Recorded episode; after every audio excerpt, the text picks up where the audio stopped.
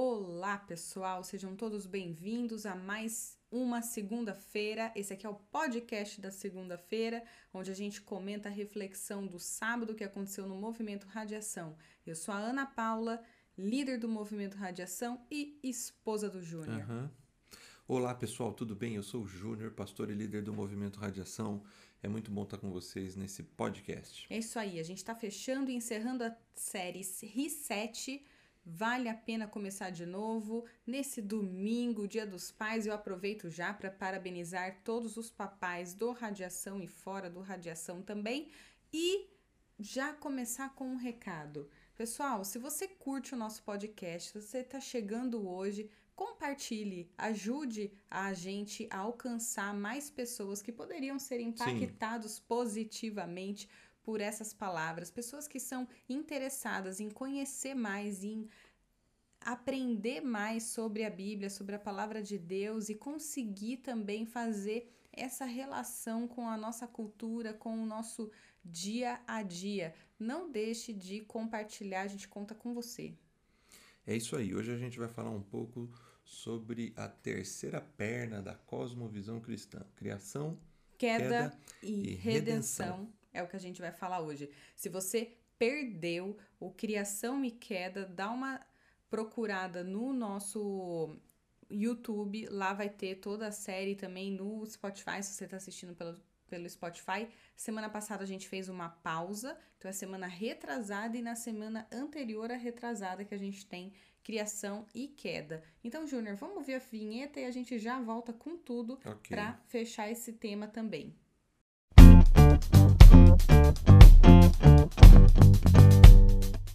Bom, Júnior, já que é final de série, vamos relembrar desde o primeiro Uhum. episódio. A primeira foi recomece diante Dos erros. dos erros. O segundo a gente falou recomece diante Dos dias difíceis. dos dias difíceis. E nesse sábado a gente falou recomece diante da Vida. vida. É isso aí. E achei super interessante a temática que você trouxe. Vou deixar para você trazer uma visão geral, trazer o panorama geral e a gente já aplica onde é que a redenção entra nisso tudo. Ok, eu falei em cima de um texto muito conhecido e que, e que de certa forma apresenta a redenção, que é 2 Coríntios 5,17, e o verso é, é curto, né? Portanto, se alguém está em Cristo, é nova criação, as coisas velhas passaram, eis que surgiram coisas novas. A ideia do texto traz para a gente uma possibilidade de, de um recomeço pela, pela proposta da nova criação. E aí eu trouxe que esse recomeço requer uma revisão de vida Uhum, e depois que requer encontrar-se com o propósito, sim, porque a nova criação, a primeira criação tem propósito, sim. a nova criação tem propósito. Todos os dias. E que o centro gravitacional dessa nova criação é Jesus Cristo. Uhum, E, e esse centro gravitacional, de uma forma teológica, se chama redenção. legal. Vamos retomar então os, os dois primeiros tripés, porque a gente falou de criação, onde Deus cria um ecossistema, Deus cria o mundo, a natureza, todas as coisas interconectadas e, e em equilíbrio. Deus faz tudo isso, mantém o diálogo aberto, mantém a conversa com Adão e com a Eva e faz uma objeção apenas, um, um alerta, não coma daquele fruto. E a gente falou muito sobre as visões de criação de mundo. Então, se você tem interesse em entender quais são as múltiplas visões de criação do mundo, as perspectivas hoje que a gente tem de panteísmo e de outras religiões, dá uma acessada lá. Na segunda, a gente traz a questão do da queda, quando o homem peca, e a gente fala muito sobre a questão da obediência, que hoje a gente tem um pavor da palavra obediência depois de adulto. A gente entende muito mais como uma submissão irracional, como algo em que a gente não vê propósito ou simplesmente uma obediência cega e que muitas vezes não traz o conceito que está por trás da obediência. A gente dialogou bastante ali de até que ponto a obediência é benéfica e até qual é o ponto libertador que existe na palavra obediência. E foi um estudo bastante interessante também. E hoje, qual é o foco que a gente vai dar na redenção? Pois é, eu acho que os dois, os três anteriores só fazem sentido agora. Porque quando a gente fala de obediência, a gente pode chegar também a uma conclusão errada. Que porque a pergunta, antes da gente falar da conclusão errada, é o que a gente fez até aqui? De onde viemos?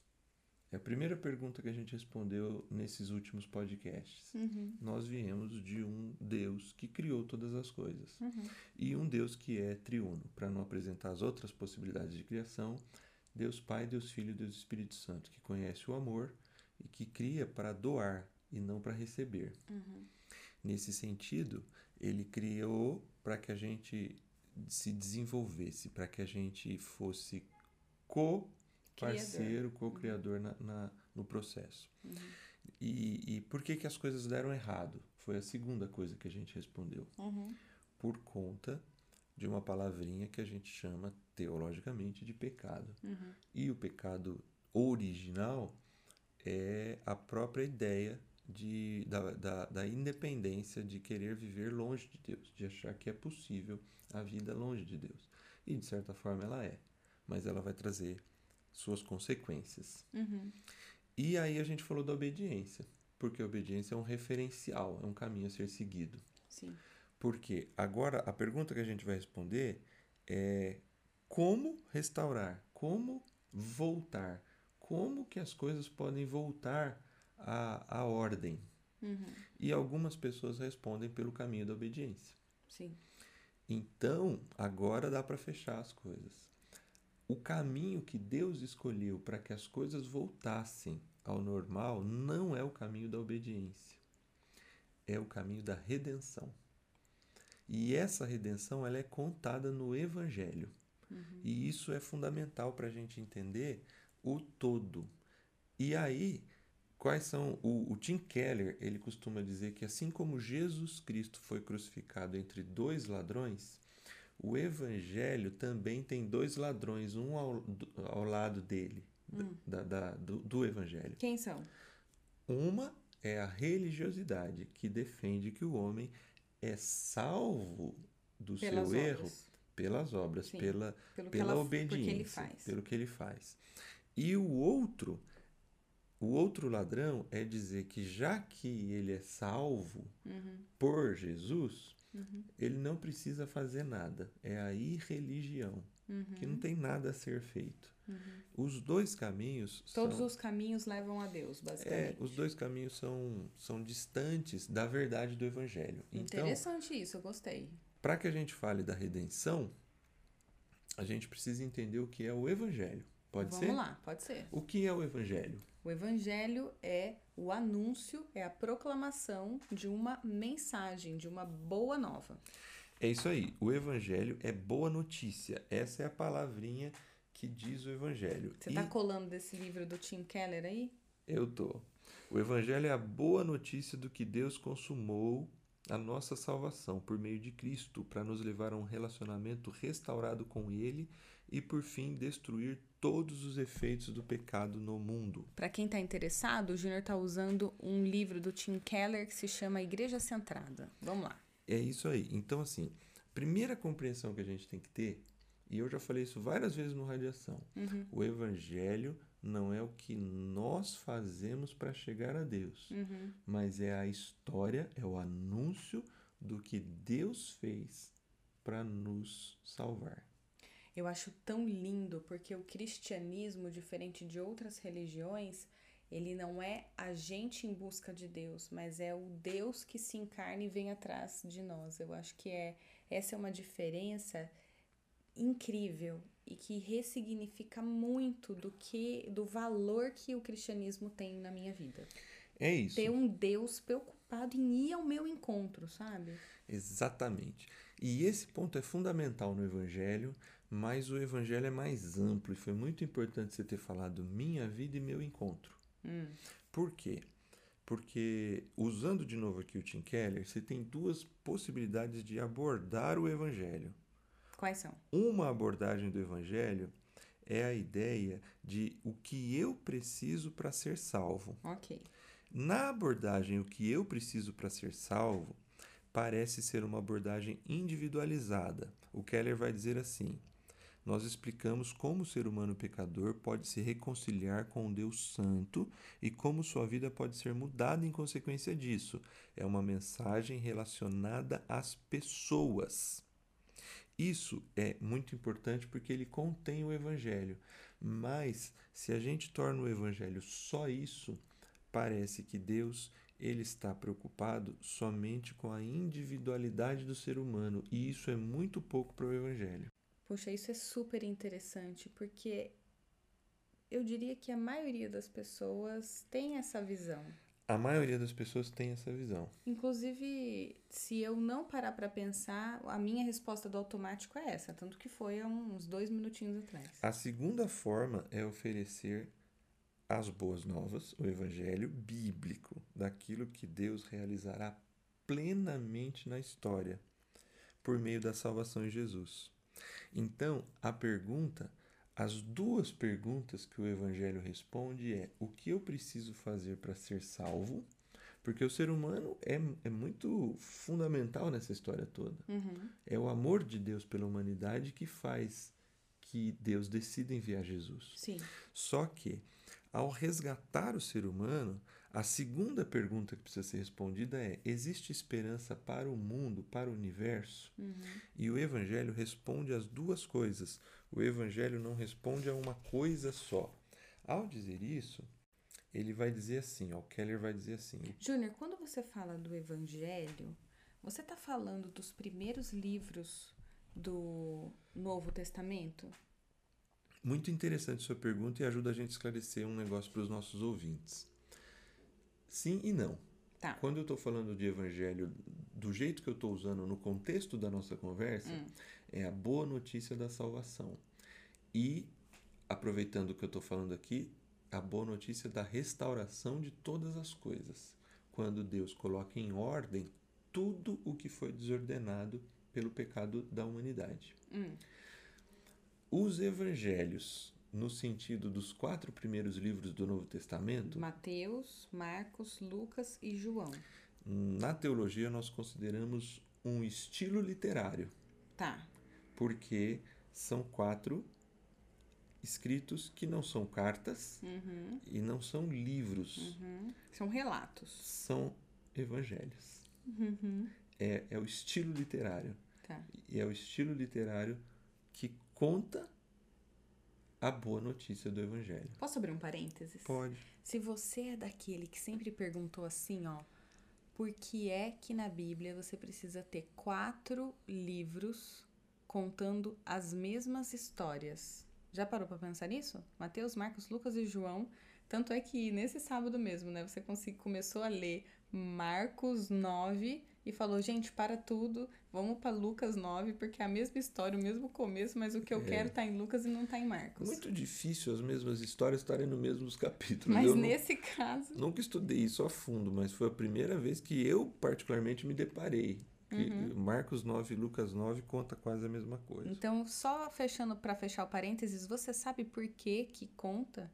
Cada evangelho tem um público diferente. Por exemplo, Marcos escreve para os romanos, Isso. né? É, então, são públicos diferentes, então o olhar, o foco vai ser muito mais para conversar com o interlocutor, com o receptor da mensagem, do Isso. que propriamente para escrever a mesma coisa que as outras pessoas já escreveram. É, existe um esforço grande no, no- no evangelho da contextualização. Demais. Isso é lindo porque prova mais uma vez que o Radiação cumpre o, esse estilo também de adequar a palavra de Deus a quem está recebendo. A gente tenta bastante Pelo contextualizar menos a gente evangelho. tenta. E o feedback de vocês é super importante, tá, pessoal, com relação a isso. Vamos fechar o parênteses? Fecha o Volta aí. parênteses. Então retoma o que você estava falando. Isso. Olha só o perigo da gente concentrar o evangelho no que eu preciso fazer para ser salvo. O Keller diz assim: sozinha, essa afirmação pode acabar se moldando ao pensamento ocidental, Hum, é? segundo o qual o objetivo da religião é oferecer bens que satisfaçam as necessidades Uhum. espirituais e individuais. Uhum. Já vi muita gente indo para um culto e falando, estou indo para me abastecer. E aí termina Isso. o culto, abastecido ou não. Ou hoje o culto não foi tão bom. Isso. E ou o culto hoje foi muito bom. Faz parte, mas não é o todo. Uhum. E não pode ser a preocupação principal. Ok. Então vamos pro, pro que é, então. Aí o detalhe é o seguinte: se é o que, o que é, que é a restauração de todas as coisas, o Evangelho, aí o tripé faz todo sentido. Se é só a salvação individual, a gente não precisa ficar pregando em cima do tripé. Mas como o Evangelho do qual nós cremos e que a Bíblia apresenta é um evangelho de restauração de todas as coisas. Se você em casa continuar lendo 2 Coríntios 5, depois do verso 17, você vai perceber que ali Paulo vai dizer que Jesus vai reconciliar todas as coisas com Deus. Ele não fala só da humanidade, ele fala que ele vai reconciliar todas as coisas com Deus. E o mais interessante, ele vai dizer que nós somos ministros da reconciliação. Isso é interessante, porque uma das coisas que vão ser reconciliadas é a própria natureza, que a gente sabe que a natureza hoje geme e a gente vê os impactos disso também na, no ecossistema, né? Isso. Então, agora a gente entra na redenção. Vamos lá. Porque se Deus criou todas as coisas e aí as coisas deram errado por conta do E homem, vamos retomar. Não quebra somente o elo homem-deus, quebra o, o, o elo homem parceiro na sua parceria, no seu relacionamento interpessoal, isso, quebra o relacionamento com Deus, quebra a sua relação com a natureza e com si mesmo. e consigo mesmo. Ótimo. A redenção vai alcançar todas as coisas. Legal. A redenção vai alcançar todos esses ambientes que você citou e talvez mais que, que não estão nesse esqueminha. O detalhe é que qual, o que é a redenção? Que é a grande notícia do Evangelho. É que Deus, em Cristo Jesus, está salvando a humanidade e restaurando todas as coisas. E por que é que precisa vir Jesus para fazer isso? Pois é. Porque quem erra é o homem. Sim. E aí você já tocou exatamente no ponto é, do que da redenção. Primeiro passo da redenção é a encarnação de Jesus. Porque desde o início, no plano, Jesus, Deus divulga para Adão e Eva, em Gênesis 3,15, o descendente, o seu descendente, vai pisar a cabeça Da serpente. da serpente. Isso é, ele vai dar fim para aquele que começou o processo de destruição da humanidade. Uhum. Então, na proposta de Deus, quem resolve todas as coisas é um homem, um descendente da mulher. Ótimo. Nós, seres humanos, a Bíblia inteira vai dizer isso, da nossa, da nossa incapacidade de ser perfeitos. Uhum. Nós podemos ser perfeitos em muitas áreas da vida, mas qualquer ser humano vai ter um, um calcanhar de Aquiles, Uhum. vai ter uma área de fraqueza, vai ter uma área de tentação, vai ter algo em que ele não é brilhante, em que ele não é nem bom. Uhum.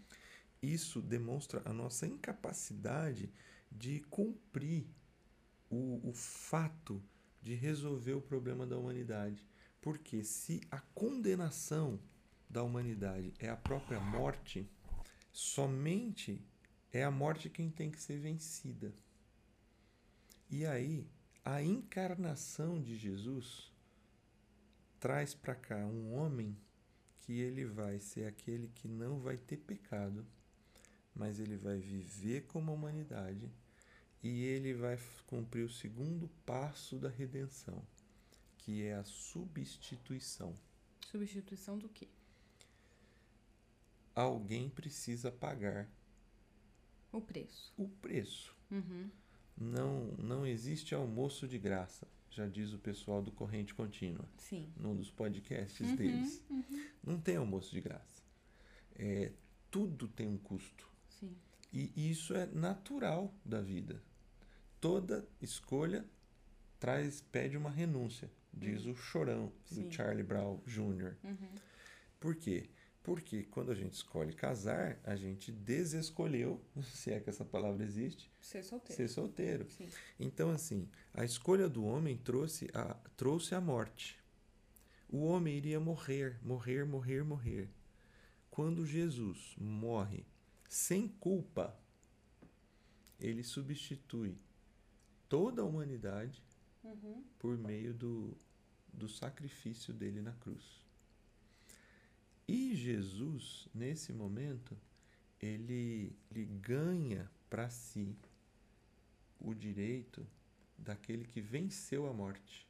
E como homem que morreu, ao terceiro dia ele ressuscita e se torna o que a Bíblia vai chamar da primícia, isto é, o primeiro, Uhum. o, o, o paradigma da vitória sobre a morte. Júnior, então pra pergu a pergunta que eu acho que o nosso ouvinte pode estar se fazendo, como é que então eu recebo essa redenção? Como é que eu sou redimido? Palavra diferente, né? Evangeliquez, redimido. Bom, você não faz nada para ser redimido, porque é quem redime que faz tudo. Tudo bem, mas, mas eu posso aceitar ou não.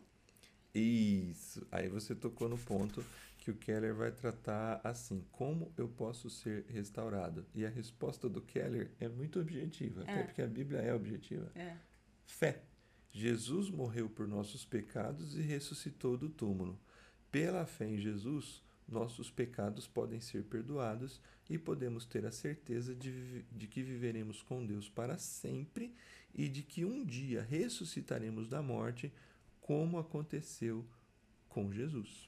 Júnior, mais uma dúvida. Primeiro, eu aceito o sacrifício de Jesus por mim e tenho a fé de que, que, eu, que eu entendo esse, esse símbolo da morte e ressurreição de Jesus como algo real e que faz sentido para mim.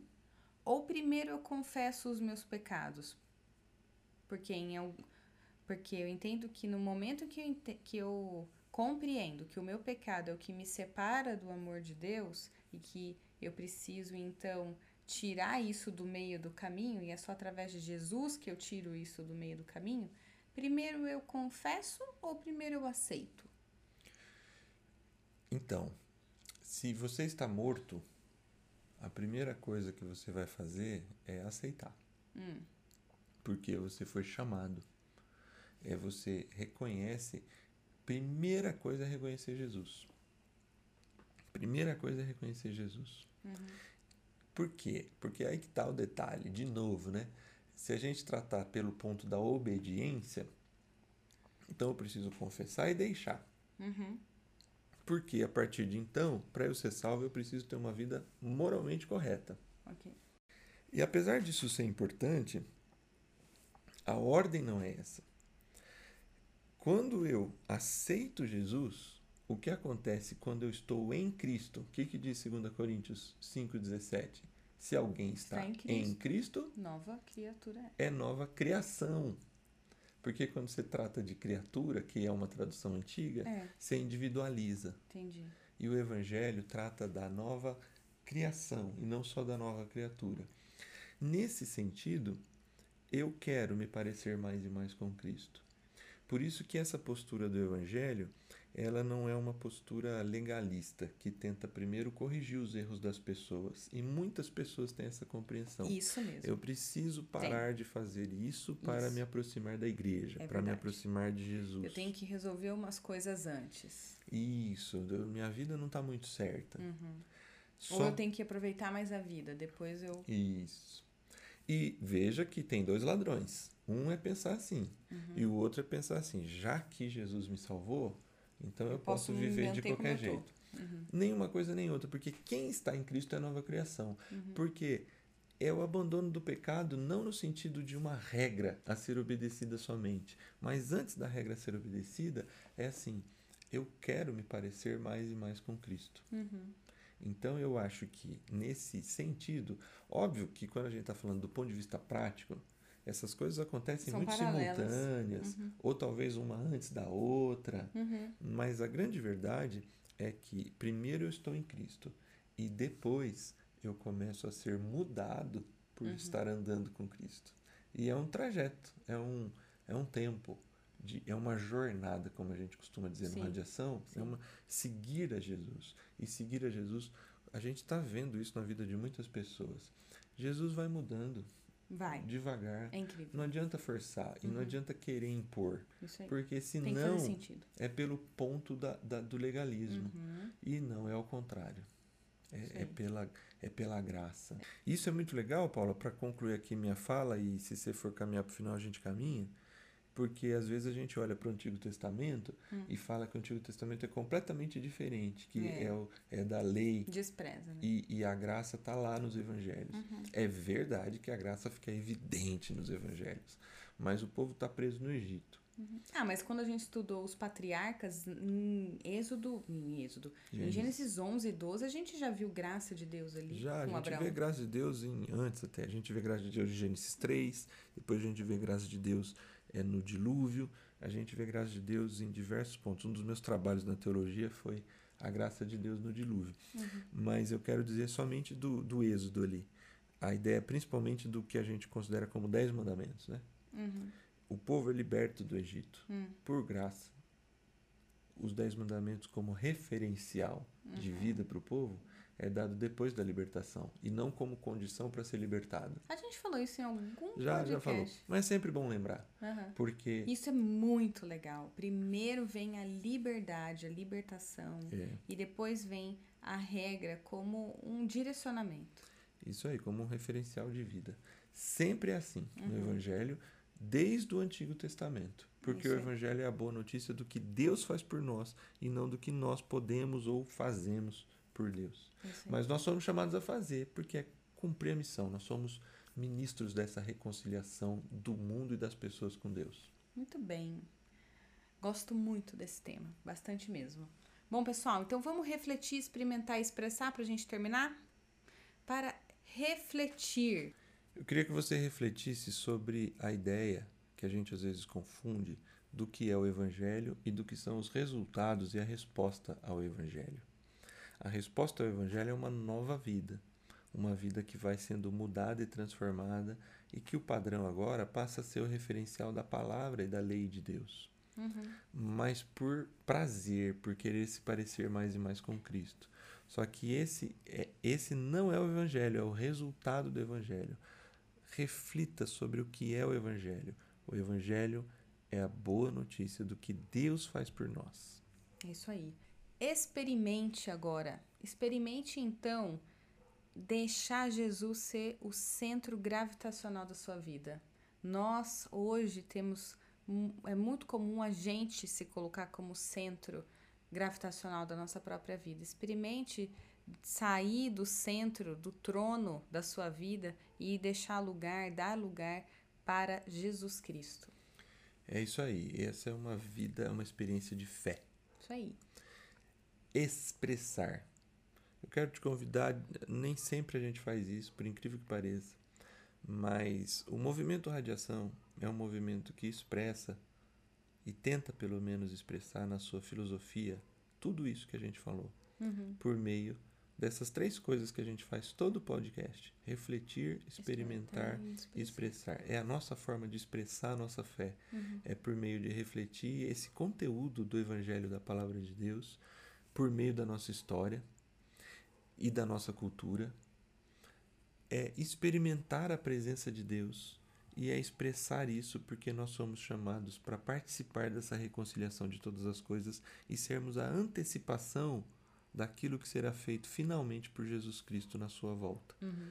Expresse isso junto com a gente. Eu te convido a conhecer mais o movimento Radiação, nos seguir e quando assistir às nossas lives e quando voltar ao presencial, se você está em Campinas, ir lá conhecer a gente. E aí, nesse sentido, nós temos as partículas radiação, apelidadas carinhosamente por películas. Mas essa é outra É história. piada interna, então você vai ter que participar de uma partícula para poder entender por que, que a gente chama de película.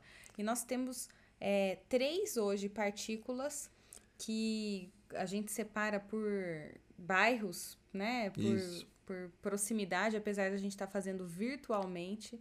Cada partícula tem o seu horário e o seu dia, mas basicamente todas elas têm duração de 50 minutos na sua média. E a gente te convida a entrar num grupo desse, é um grupo de apoio, de discussão, em que a gente rapidamente faz uma breve reflexão, amplia o relacionamento com as pessoas, ora junto e tem esse momento aí no meio da semana, no final de semana, não sei qual que é o que mais vai fazer sentido para você, mas não deixe de participar de uma partícula radiação. Beleza? É isso aí. Pessoal, excelente semana a todos. A gente se fala. Sexta-feira tem os meninos, certo? Corrente contínua. Beleza, vamos nessa. Tchau, pessoal.